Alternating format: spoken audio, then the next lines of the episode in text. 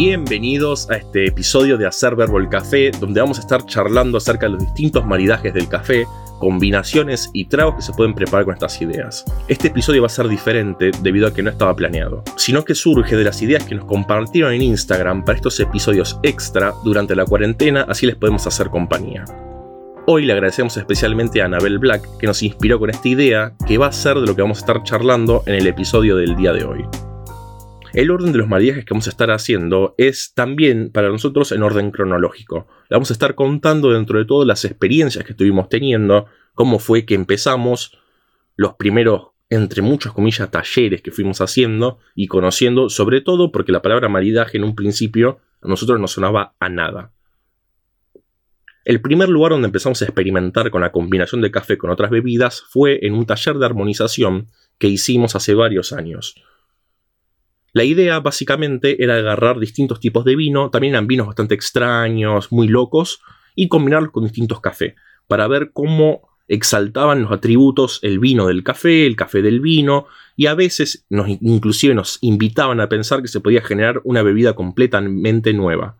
En un principio lo primero que probamos fue un vino blanco con un blend de la uva Chenin y Chardonnay de la bodega Underground, acá en Argentina, que tenía un sabor dulce combinado con notas ácidas y cítricas. Para combinar nos dieron un café de Etiopía, que lo habían preparado ahí en un filtro normal, todo tranquilo. Era un filtro de hogareño normal en el que vos agarrás y te pones el café a la mañana el típico que tiene la jarra de vidrio, exactamente en eso preparan el filtrado, que es eh, bastante raro en general encontrar filtrados de especialidad hechos ahí, aparte de que en general las bebidas no salen con mucho sabor, con mucha intensidad, que vamos a estar charlando ahora en un ratito. Y bueno, para combinar nos dieron un café de Etiopía hecho en esta máquina de filtro, que por sí tenía un sabor acaramelado y tostado, con ese fondo típico de Etiopía como a cerezas, a frutos rojos. Mientras tomábamos el café y pasamos al vino, el, experimento era, consistía en esto. Nos daban eh, las caupas y decían, bueno, tomen un sorbo del café de vino, del, tomen un sorbo del vino, tomen un sorbo del café, tomen un sorbo del vino. Sintieron algo nuevo en el vino ahora que lo tomaron y después nos hacían lo mismo, un sorbo del café, un sorbo de vino, un sorbo de café, sintieron algo distinto en el café. Era más o menos ese el experimento que nos hacían hacer. Cuando tomamos la primera vez de vino, café a vino, sentimos notas mentoladas y especiadas que no sentíamos antes en el café, que no sentíamos antes en el vino blanco, mientras que cuando lo hacíamos del café, tipo café, vino, café, sentimos brillar mucho más las notas frutadas que antes no teníamos, eran muy, muy, muy tenues. Brilló mucho más este fondo como a fruta roja, frambuesa, que es típico de Etiopía. En segundo lugar, probamos un vino tinto de la bodega Relator, otra bodega argentina, preparado con un blend de las variedades Cabernet y Franc, que por sí mismo tenía un sabor especiado, dulce y amaderado, que es típico de lo que sería un Cabernet acá. También tenía un fondo seco en boca y como una textura aterciopelada, era extraño, es como, es como lo que nosotros describimos normalmente un café sedoso en boca. Para jugar con este vino nos dieron un café preparado en el método de prensa francesa, que es un método que le da mucha intensidad al café, mucho cuerpo, mucho peso, con granos de origen Brasil, y que estos tenían un beneficio natural. El beneficio natural siempre nos va a dar este sabor más aceituna, oliva, eh, siempre va a dar un cuerpo muy pesado, muy sedoso, muy rico en boca.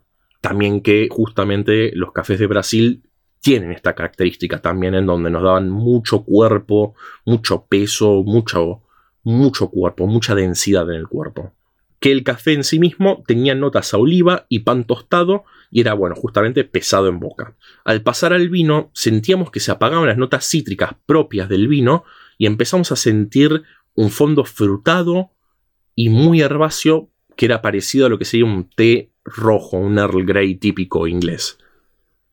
En cuando íbamos del café, vino, café, lo que sentíamos más que nada era como un sabor un poco más olivoso, más como que resaltaba naturalmente las notas del café, le daba más intensidad y lo hacía como más redondo en boca. Redondo significa que cuando vos tomas un café y es muy fuerte en sabor, se siente como un pico, es como de 0 a 100 de una. En lugar de pasar eso, lo que hacía era como más tranquilo, como que el sabor te va llegando de a poco y no termina en una punta tan alta en intensidad, sino que termina como en un 70. El tercer vino que probamos era es el clásico argentino, de la clásica uva argentina, que es el Malbec, la línea Esperando a los Bárbaros, que tenía algo bastante característico, porque todos los vinos eran así medios distintos, es que los dejaron reposar en huevos de hormigón. Básicamente, imagínense un huevo gigante con una tapa como la, la, punta cortada y tiran el vino ahí y lo dejan reposar ahí. La idea era supuestamente, por lo que recuerdo, que nos contaban que al tener esta forma, lo que hacía era que eh, como que todo en la naturaleza tiende al círculo. Era una charla bastante flashera la que nos habían dicho. Y que por esta forma era como que el proceso de fermentación de la uva era distinto y tenía otro sabor. Ni idea, no soy experto en vinos, solamente me gusta tomarlos. Así que es más o menos lo que nos habían dicho. El vino tenía un sabor fuerte, frutado, con notas obviamente apedradas, porque estuvo en hormigón, y tenía mucho peso en boca. Y para acompañarnos también nos dieron un clásico del mundo del café de especialidad, que era un café de Colombia, preparado también en esta máquina de filtro hogareña típica, que exhibe, como siempre, la acidez frutada, intensa, cítrica, y como un fondo más a pan con levadura, que también es típico del, beneficio lavado que tienen todos los granos de Colombia. Y entonces, cuando íbamos del vino al que tomamos vino, café, vino, era como que apagaba esta intensidad tan fuerte del vino y la hacía redonda. Es como que todos los vinos rojos, en general lo que sucedía en contacto con el café, era como que sucedía con ambos. Era como que sucedía con ambos. Los sabores que antes eran muy intensos, muy fuertes, se redondeaban. La acidez frutada, la acidez del vino, todo no era tan intenso, sino que venía como más tranquilo. Era eh, el ejemplo metafórico que se me ocurre ahora como una ola que viene por la playa, que no viene enteramente de una, sino que como que se acerca lentamente. Era la misma sensación. Es como que lo tomas y de a poco llega el sabor. Y nunca termina en, en un pico de intensidad. Que también es muy destacable en los cafés de Colombia, que tienen como una acidez muy, muy pronunciada. Cuando tomamos café, vino, café, lo que hacía era resaltar sobre todo las notas más acarameladas del grano, eh, y podíamos sentir como un fondo herbáceo, un fondo más especiado. Por último, en la cata nos habían sorprendido con experimentar con un espumante, que yo no tenía la menor idea, para mí todo era champagne, pero me corrigieron completamente. Me dijeron que un espumante es básicamente un vino que o es fermentado naturalmente para que tenga gas, o, bueno, se inserta dióxido de carbono. Este espumante era de la bodega Relator, que era un blend entre las uvas Chenin y Chardonnay. Tenía un sabor muy dulce, cítrico. Y nos, junto a esto nos dieron un espresso preparado con un blend de granos eh, que ya para mí es la etiqueta clásica del mundo del café de especialidad en Argentina, que es el blend de Puerto Blés, de origen Guatemala y Brasil, que estaba en todas las cafeterías de especialidad apenas arrancaron, que tiene un sabor muy balanceado, redondo, cremoso, y más o menos las, las notas que le encontramos era caramelado, tostado, muy balanceado.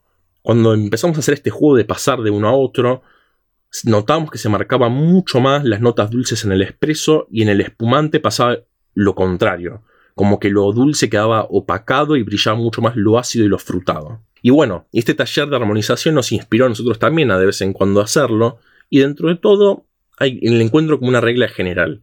El vino blanco lo que hace con el café es acompañar con la dulzura a las notas del café, haciendo que se sientan más intensas, acompañando a todo lo que sea las notas más frutadas, cítricas, todo lo que tenga que ver con el lado más ácido, y como que les da, un, les da una intensidad mucho mayor. Es como pasar de tener un chupetín en la boca y tirarse sal en la boca. Es como que la sensación se siente mucho más fuerte. Hay mucho más presencia. Hay mucha más presencia de estos sabores. Mientras que los vinos tintos y el café, lo que sentíamos es como que ambos tenían acideces muy altas, muy intensas, muy fuertes, y cuando los combinábamos es como que baja la acidez y da lugar a las demás notas que están en torno a estos vinos y al café. En ambos sucedía lo mismo. También es interesante el juego en las distintas texturas que hay, porque siempre en general encontrás en el vino como sedoso, suave, eh, aterciopelado, que te completa toda la boca, lo sentís en la boca, en la garganta. Y hay cafés que no tienen tanta presencia y el jugo es bastante interesante, es como un choque de texturas. Y bueno, y pasamos del vino a los quesos.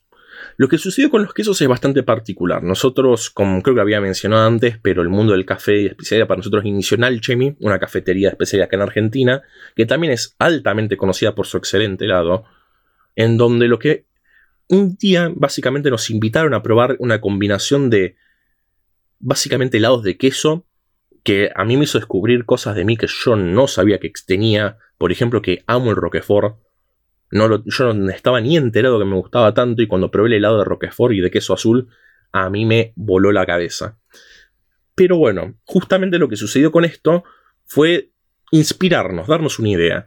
¿Por qué no combinar el mundo del queso y el café? Porque durante todo, constantemente durante este, esta cata de helados a la que habíamos ido, que si alguien tiene la oportunidad de ir al Chemi, por favor hágalo, pruebe los cafés, pruebe los helados de queso, pruebe todo porque es todo exquisito. Y bueno, y esto lo que hizo fue inspirarnos a poder hacer nosotros mismos un taller de café y queso. Y bueno, la idea fue básicamente empezar a preguntarnos qué podía pasar si jugábamos con sabores, con texturas de queso, comparándolas con el café, y ver qué atributos exaltaban el uno del otro. Nos inspiramos bastante también en el taller que ya habíamos conocido de vinos, e intentar buscar este juego que había, y sobre todo un aspecto que por ahí no, no, no, estaba tan presente antes y poder ver que dentro de todo nos encontrábamos con estos experimentos y podíamos encontrar también un tercer sabor, una combinación distinta que podían hacer de la combinación de estos elementos. Los quesos que utilizamos para este experimento fueron tres. Un queso de Santa Rosa Provolone, un queso de Ile de France, que sería un punto medio comparado con el Provolone antes, que es muy intenso. Eh, este es un brie es mucho más suave, tiene presencia, es un queso con fuerza, pero no tanto como el provolone. El provolone lo comes y eh, ya está. Es el, tu vida entera va a ser provolone por una semana. Mientras que el brie es mucho más suave, tiene un cuerpo cremoso, es, eh, tiene una intensidad media en sabor. Y el último queso que decidimos probar era un queso crema, un queso bien suave o untable de la marca Finlandia, que nos pareció el más bajo en intensidad y con un cuerpo distinto a los demás quesos que estábamos probando. Por el otro lado, en el lado de los cafés, lo que hicimos fue también buscar estas intensidades y primero que todo hicimos un espresso de Colombia con granos tostados de lab, que sería nuestro punto más intenso en sabor, más fuerte en cuerpo, más fuerte en todo. Una vez 60 con granos de origen Perú de Motofeca, que sería como un punto medio, es un café, a pesar de que tiene presencia, tiene notas herbáceas, es intenso en sabor, no es tanto como un espresso. Y por último, el café más suave que hicimos fue una B60, hecha con granos de Colombia, de la variedad Geisha, de All Saints, y básicamente también es mucho más suave, es mucho más delicado en sabor, es complejo. Lo que hicimos fue intentar buscar esto justamente, un café complejo, suave, que vaya con justamente el queso más suave. Y obviamente para arrancar el experimento empezamos con las cosas más suaves para que después cuando probemos, porque si lo hacíamos al revés, empezamos con lo más fuerte, cuando íbamos a lo más suave no íbamos a sentir absolutamente nada. Entonces empezamos con lo más suave, empezamos con el queso crema de Finlandia, con el café Colombia de Old Saints. Donde cuando los probábamos íbamos de uno a otro, pues, con una cucharada de queso crema, tomamos un poco de café y así íbamos y de vuelta, le sentíamos un sabor uniforme, brillaba bastante más la acidez de lo que sería el queso, lo sentíamos con mayor presencia, la dulzura como que destacaba un poco más las notas florales de lo que sería la variedad geisha, que es muy especial, muy específica, con, tiene notas jazmín, té de rosas, tiene notas muy particulares, pero en general era como, no notábamos mucha diferencia en sabor, era un cambio muy pequeño, mínimo. Después probamos lo que sería el queso crema con granos, con el café preparado en la B60 de origen Perú de Motofeca y sentíamos algo que fue bastante sorprendente, que fue una nota completamente distinta que antes no le sentíamos, que era avellana y empezó a destacar como mucho más un fondo dulce en el queso que antes no lo sentíamos. Por último, hicimos la combinación con un espresso que hizo que este café, que era muy fuerte en boca, muy ácido, supiera dulce y bajaba muchísimo la intensidad del café, lo cual nos sorprendió mucho. El queso crema, cuando lo probamos con espresso, no se sentía básicamente, pero sí cambió mucho el sabor del espresso. La segunda serie de combinaciones que hicimos fue con el queso brie y comenzamos con, de nuevo, con los órdenes de intensidades. Primero fue con el geisha de Colombia, que le empezamos a sentir como un lado mucho más mentolado y herbáceo, que normalmente es algo más floral, algo más, a, como he dicho antes, jazmín Después pasamos al café filtrado de Perú y también en el espresso, que cuando los comíamos y después tomamos el café, a ambos le sentíamos un sabor a chocolate que antes no le sentíamos a ninguno de los dos. Es como que les empezamos a sentir algo que previamente no estaba. Y sobre todo en lo que era el Colombia, que lo que nuevamente les repito, sentíamos mucha acidez. Y acá lo único que sentíamos era como una nota chocolate que dejaba de ser algo de fondo y empezó a acercarse, sentirse mucho más. Por último, hicimos la combinación más intensa en sabor, que era con el queso provolone, que empezamos primero que todo con el filtrado de Colombia, de la variedad geisha, y al principio cuando lo tomamos había como una combinación, se sintieron mucho más las notas ácidas, era como que había una especie de maridaje entre lo que serían las notas ácidas del café y el sabor intenso del provolone, pero después el queso apagaba completamente lo que era el sabor de la boca. Es como que al principio sentías un dejo a café cuando lo tomabas, pero enseguida se iba. También nos sucedió algo parecido con el café de Perú. Al principio sentíamos como un poco de la acidez del café, pero después el queso, como que nos quedaba ese retrogusto tan intenso que mm, tomaba completamente el sabor de la boca y no se sentía mucho el café. Y por último, lo que sí fue el, el, sabor más interesante de todo el experimento fue que cuando tomábamos el espresso, empezó a hacer que el retrogusto del queso nos supiera dulce en lugar de intenso. Y hacía que baje mucho, pero mucho, la intensidad del sabor del queso en boca. Y había un maridaje muy dulce, muy rico, muy extraño. Creo que ahí, ahí fue donde más pudimos encontrar este tercer sabor, esta combinación muy especial a pesar de que fue un experimento dentro de todo chico, eh, creo que hay un mundo muy interesante con el, con el queso que estaría muy lindo explorar, conocerlo con distintos quesos azules de Roquefort, si les gusta, obviamente. A mí yo descubrí que me encantan, así que hay, hay mucho para explorar en este terreno. El tercer tema que vamos a estar hablando es uno que sostenemos muy cercano a nuestro corazón. Será por ebrios, muy seguramente, que es cuando combinan tragos con café.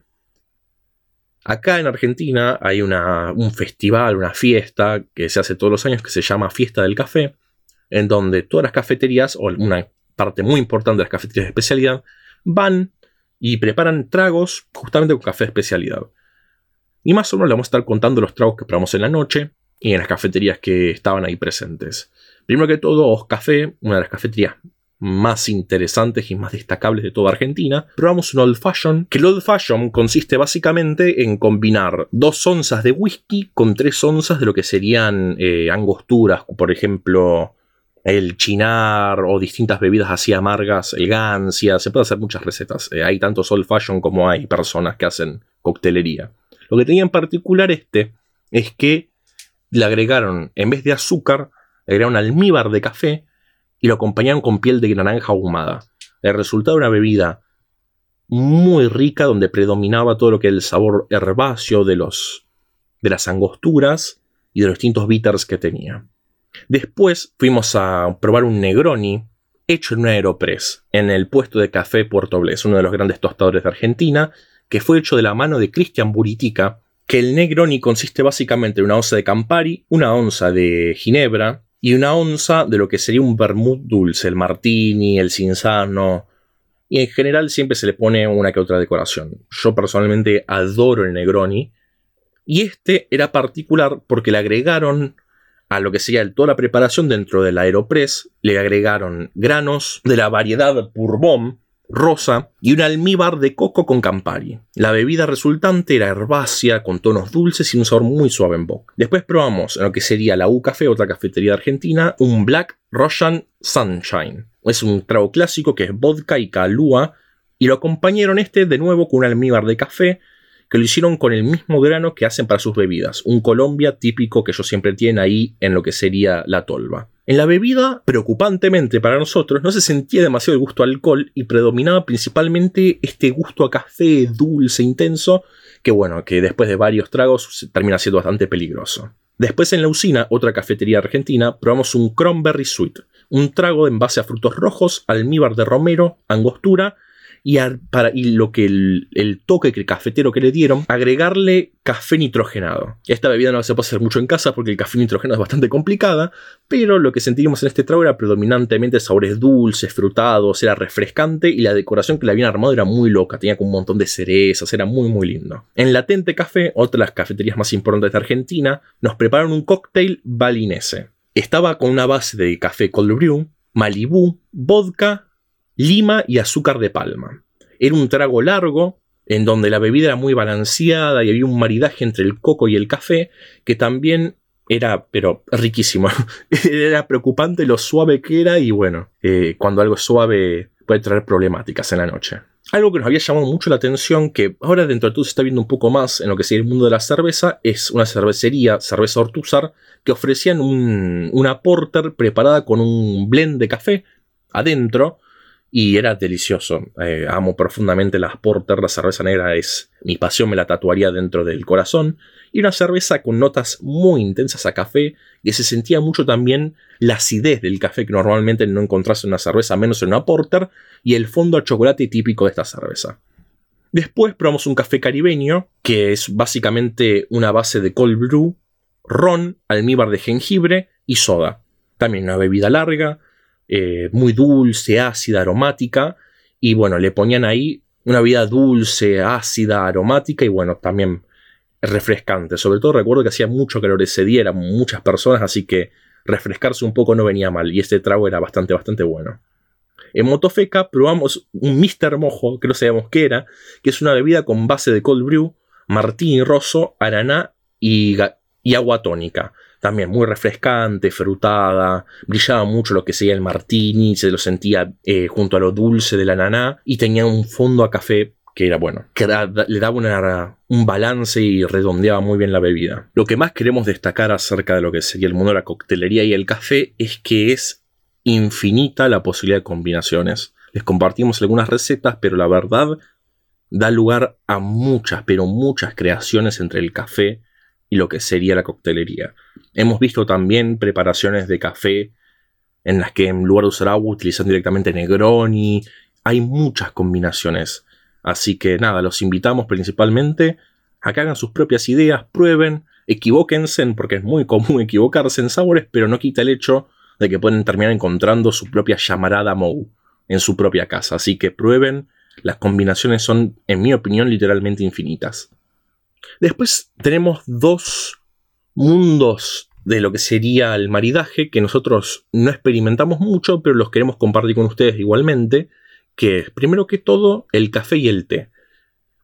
He visto en uno que otros lugares donde ofrecen ya café molido con té, pero nunca lo encontré en el mundo de especialidad, sobre todo ni siquiera en el mundo del café de té de origen con el café de especialidad, que son dos mundos que viven juntos constantemente pero nunca se encuentran en la misma bebida.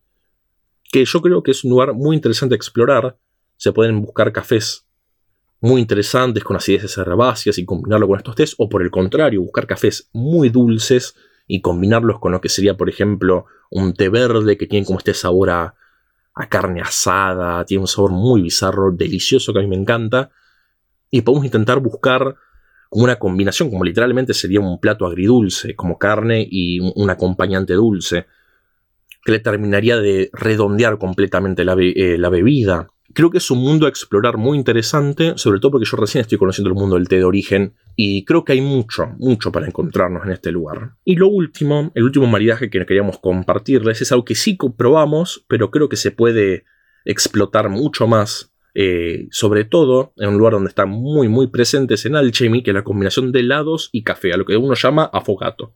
El afogato es básicamente combinar, como dije antes, helado y shots de espresso. Es algo delicioso, queda riquísimo. También es un mundo a explorar. Nosotros no, exploramos tanto en profundidad no lo conocimos tanto. Le hicimos más de hobby, obviamente, porque es más rico que tomar café y helado. Pero creo que también hay mucho, mucho lugar, sobre todo en lo que sean combinaciones más bizarras probamos un afogato de Roquefort y shots de espresso que no les puedo destacar lo rico que es. Es delicioso porque combinaba muy, muy, muy bien estas notas más fermentadas de lo que sería el queso con lo dulce y ácido del café. Es una combinación hecha en el cielo, es delicioso. y creo que futuramente por ahí nos sacrificaremos y comeremos helado y lo combinaremos con café solamente para ustedes y por amor a la ciencia. Muchísimas gracias por haber escuchado este nuevo episodio de Hacer Verbo el Café. Es un episodio un poco especial, pero no los queríamos dejar solos en este periodo de la cuarentena. Y bueno, como siempre, muchas gracias por escucharnos y nos vemos nuevamente en un próximo episodio.